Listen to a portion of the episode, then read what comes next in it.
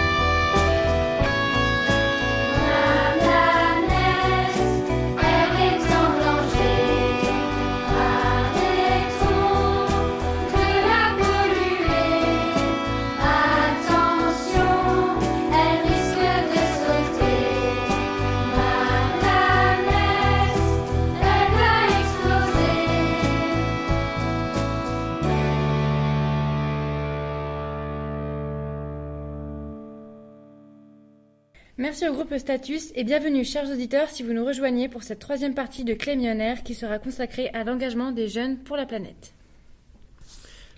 Paul-Antoine, membre du CVL, c'est-à-dire du conseil de vie lycéenne, au lycée d'Athènes, participera dans quelques jours aux rencontres inter-CVL à Milan où l'exposition universelle est consacrée à la thématique Nourrir la planète.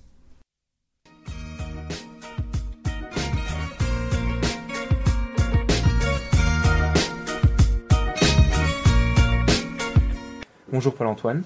Bonjour. Vice-président de notre conseil de la vie lycéenne. Paul-Antoine est le représentant du lycée au prochain rassemblement inter-CVL de Milan, les 27 et 28 mai prochains. On y parlera de notre planète et de l'enjeu mondial de la nourriture. La ville de Milan accueille en effet l'exposition universelle dont le thème est Nourrir la planète. Une commande a été passée aux divers CVL sur ce thème avec pour mission de réaliser un reportage vidéo. Bonjour Paul-Antoine. Peux-tu nous expliquer comment tu as abordé le sujet? Bon, donc déjà, euh, je vais rappeler ce qu'est euh, être euh, vice-président du CVL. Ça consiste à coordonner les, projets qu'on mène un groupe d'élèves de la section française et hellénique ensemble pour essayer d'améliorer la vie des, lycéens dans le lycée au quotidien. donc dans ce projet, pour répondre à la problématique, on est parti du principe qu'on pourrait de toute façon nourrir la planète. On s'est dit que ça c'était pas un problème, mais que donc ça devait se faire à l'échelle régionale. Et ensuite, on a essayé donc de cerner les enjeux économiques et politiques euh, qui sont autour de, ça. Donc plus que l'agriculture, il y a aussi euh, toutes euh, les, actions des politiciens actuellement qui, qui sont importantes pour comprendre le sujet. Merci Paul-Antoine. Nous vous proposons maintenant d'écouter l'interview réalisée par Paul-Antoine auprès de Marc Parmentier, producteur d'huile d'olive dans le Péloponnèse.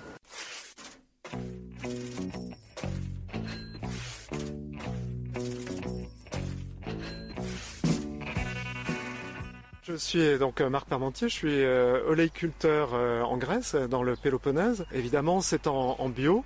Donc en tant que producteur bio, qu'est-ce que, comment est-ce que vous pensez que nous devrions faire pour nourrir la planète d'ici 2050 Je pense que ça n'est pas nécessaire de voir le problème sur une étendue aussi large. Je pense que le, le problème principal, c'est comment nourrir les villes, les agglomérations urbaines, en proximité c'est, à mon avis, juste une question de politique euh, euh, des, dirigeants, de dire bon, on arrête un peu cette euh, agriculture industrialisée qui est extensive et on réserve une partie destinée à la, nourriture des gens en local. Bon, ça n'empêche pas des, échanges internationaux, parce qu'à Paris, on va pas faire pousser des bananes. Remettre quand même du local dans, dans la production agricole. On redécouvre des techniques anciennes euh, qui peuvent être mises au goût du, jour, mais qui permettent de produire des, produits de bonne qualité sans empoisonner l'air, le sol, tuer le sol et euh, intoxiquer les gens. Je pense qu'il y a quand même une grosse réflexion à faire euh, là-dessus. Il semble que l'agriculture que vous proposez répond à notre problématique, mais est-ce que vous ne pensez pas qu'elle est en conflit avec l'idéologie des sociétés d'aujourd'hui? Il se trouve que on est confronté à une, à une, une société qui est néo-féodale avec un système euh, concentrationnaire qui fait que euh, des grands propriétaires, puisqu'on ou des entreprises multinationales, drainent à la fois les ressources et les richesses. Donc d'après ce que je comprends, nous avons toutes les solutions pour aller vers une agriculture nouvelle, mais se pose un vrai problème idéologique et économique. Euh, tout à fait, effectivement. disons que les, les choix pour l'instant ne rentrent pas dans les politiques générales des gouvernements, même des États ou de l'Europe. Et euh, donc euh, c'est vraiment un changement de mentalité qui doit être, euh, qui doit être fait. Et dans un sens particulier qui est quand même de se préoccuper un petit peu de, des populations, du bien-être des populations, et non pas de, de tel qu'on le fait à l'heure actuelle, d'être des gestionnaires de dettes. Ici en Grèce, on en voit les, conséquences qui sont, vraiment gravissimes, puisque nous sommes assassinés par la fiscalité et avec comme objectif quoi la faillite. Bon, il y a peut-être euh, moyen de penser une société un peu plus harmonieuse. Oui ou non?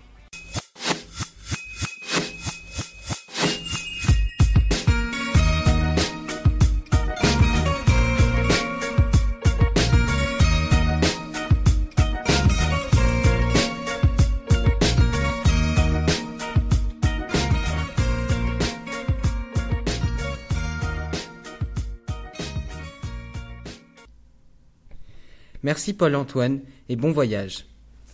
Plus près de chez nous, les collégiens du Mel-sur-Sarthe ont réalisé un projet de maison écologique. Lauréat d'un prix d'architecture junior, il nous en parle tout de suite.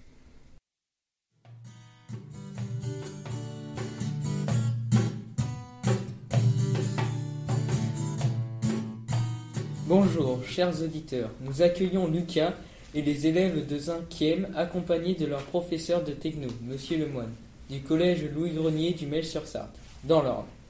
Lauréats du concours Éco-conception, ils sont venus aujourd'hui nous parler de leur projet d'architecture mis en place par l'Académie de Caen et l'École supérieure d'ingénieurs des travaux de la construction. Lucas, qu'est-ce qui vous a motivé à participer à ce concours et pouvez-vous nous le dire? Bonjour Monsieur Mondulet. Notre prof de techno nous a proposé de nous inscrire à ce concours parce que c'était en relation avec les, avec les programmes abordés cette année en cinquième. Il nous est apparu amusant d'imaginer notre maison écolo du futur. Océane, quel a été le temps nécessaire pour élaborer votre projet de maison? Alors Juliette, notre projet de maison éco nous a demandé 12 semaines de travail à partir du moment où notre professeur Monsieur Lemoine nous l'a présenté.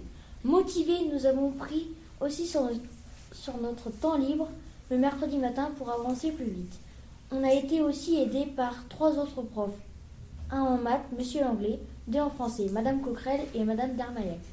Océane, pourquoi ce travail avec des professeurs qui ne sont pas de technologie? Maëlle, le français et les mathématiques sont indispensables dans, dans notre vie quotidienne. En voici la preuve. Nous avons eu besoin de calculer des menuiseries pour calculer la distance entre les fenêtres par exemple, mais aussi pour des calculs de surface et donc d'intégrer les mathématiques au projet, mais aussi le français pour élaborer un dossier numérique et un paragraphe expliquant le but de notre projet sur un poster. Maëva, avez-vous fait des recherches dans d'autres domaines pour inventer votre maison?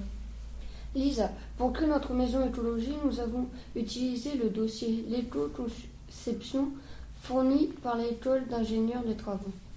Corentin et Noémie, pouvez-vous donc nous présenter rapidement les étapes du projet?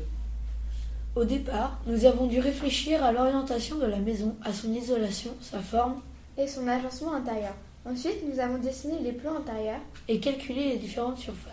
Enfin, nous avons fait des recherches pour définir les matériaux de construction les plus adaptés en termes écologiques. Et pour ne pas dépasser le budget prévu.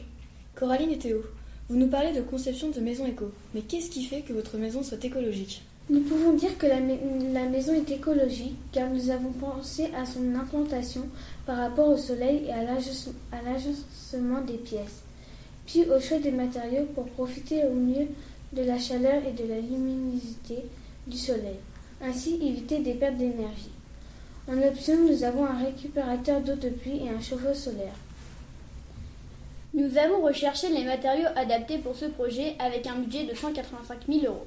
Nous avons pensé finalement au bois pour les murs au lieu du parpaing et de la brique et à la ouate de cellulose pour l'isolation au lieu de la laine de verre et du polystyrène, afin que la maison reste écologique et privilégie l'environnement. Il faut envisager de faire travailler l'économie locale et trouver toutes les matières premières sur place afin que la maison reste écologique.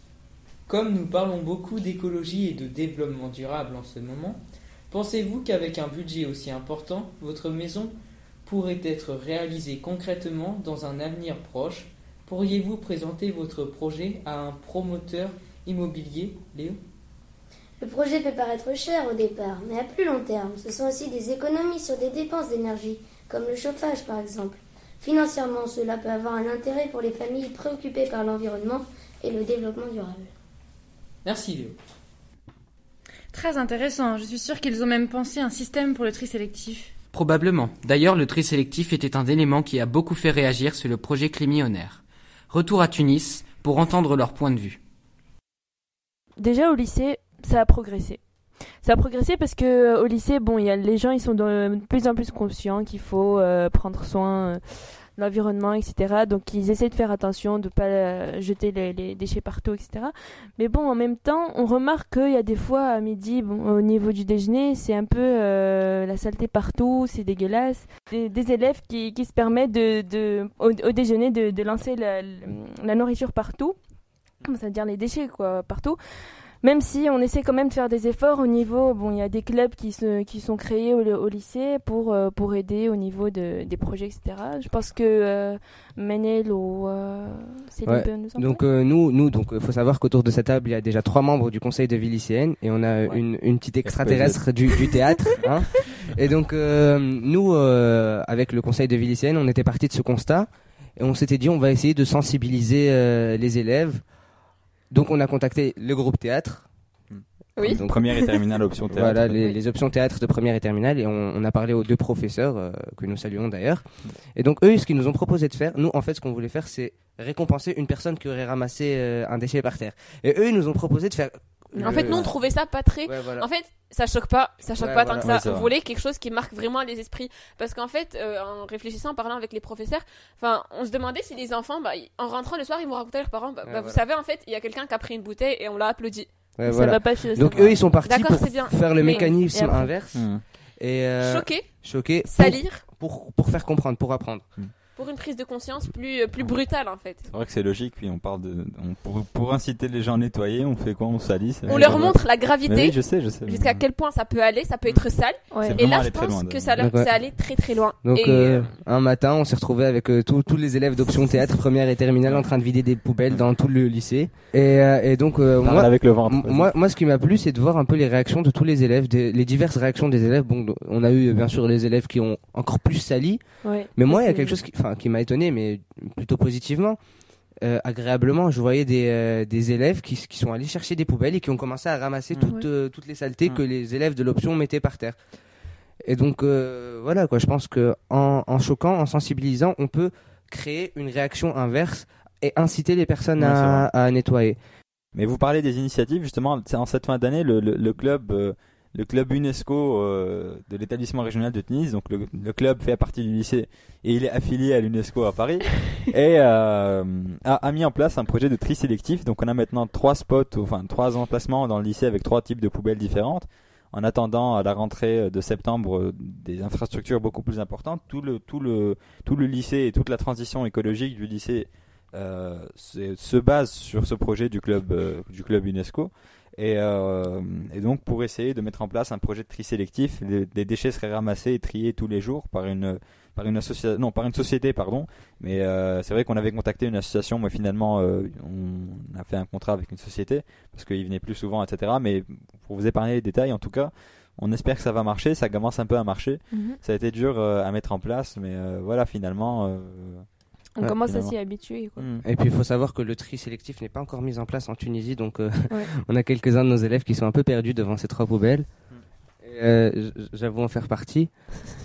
Et euh, mais bon, c'est bien, c'est comme ça, c'est à petite échelle et puis petit Ouais. à petit ça va. Petit à petit, ça va rentrer.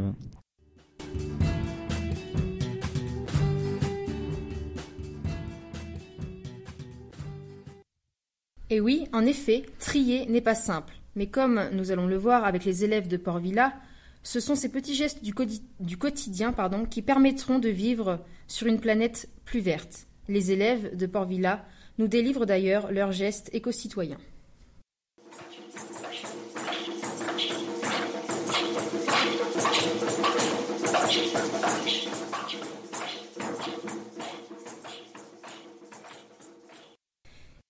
Finalement, nous attendons souvent tous un changement, mais nous ne réalisons pas que nous pouvons faire une grande différence juste en faisant des efforts au quotidien.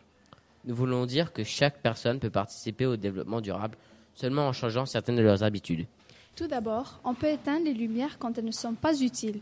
Mais si on veut encore plus économiser, on peut utiliser des lampes à basse consommation.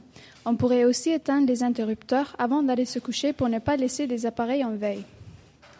Et au niveau de la pollution, même s'il n'y a pas de système de recyclage mis en place dans un pays, on peut toujours trier nos déchets en fonction de leur décomposition. Ça veut dire qu'on ne mélangera pas les matières biodégradables avec les matières non organiques.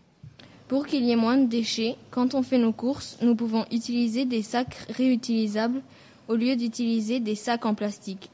Et aussi boire l'eau de notre robinet à condition qu'elle soit potable au lieu d'acheter des bouteilles en plastique.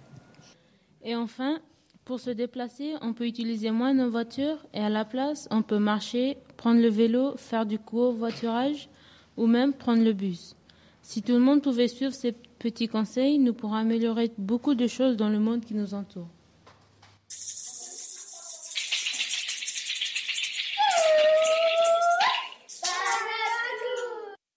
Et voici que se termine notre émission spéciale Clémionnaire. Vous pourrez retrouver l'intégralité des chroniques sur http://clémionnaire.tumblr.com et nous suivre sur Twitter avec le hashtag Clémionnaire.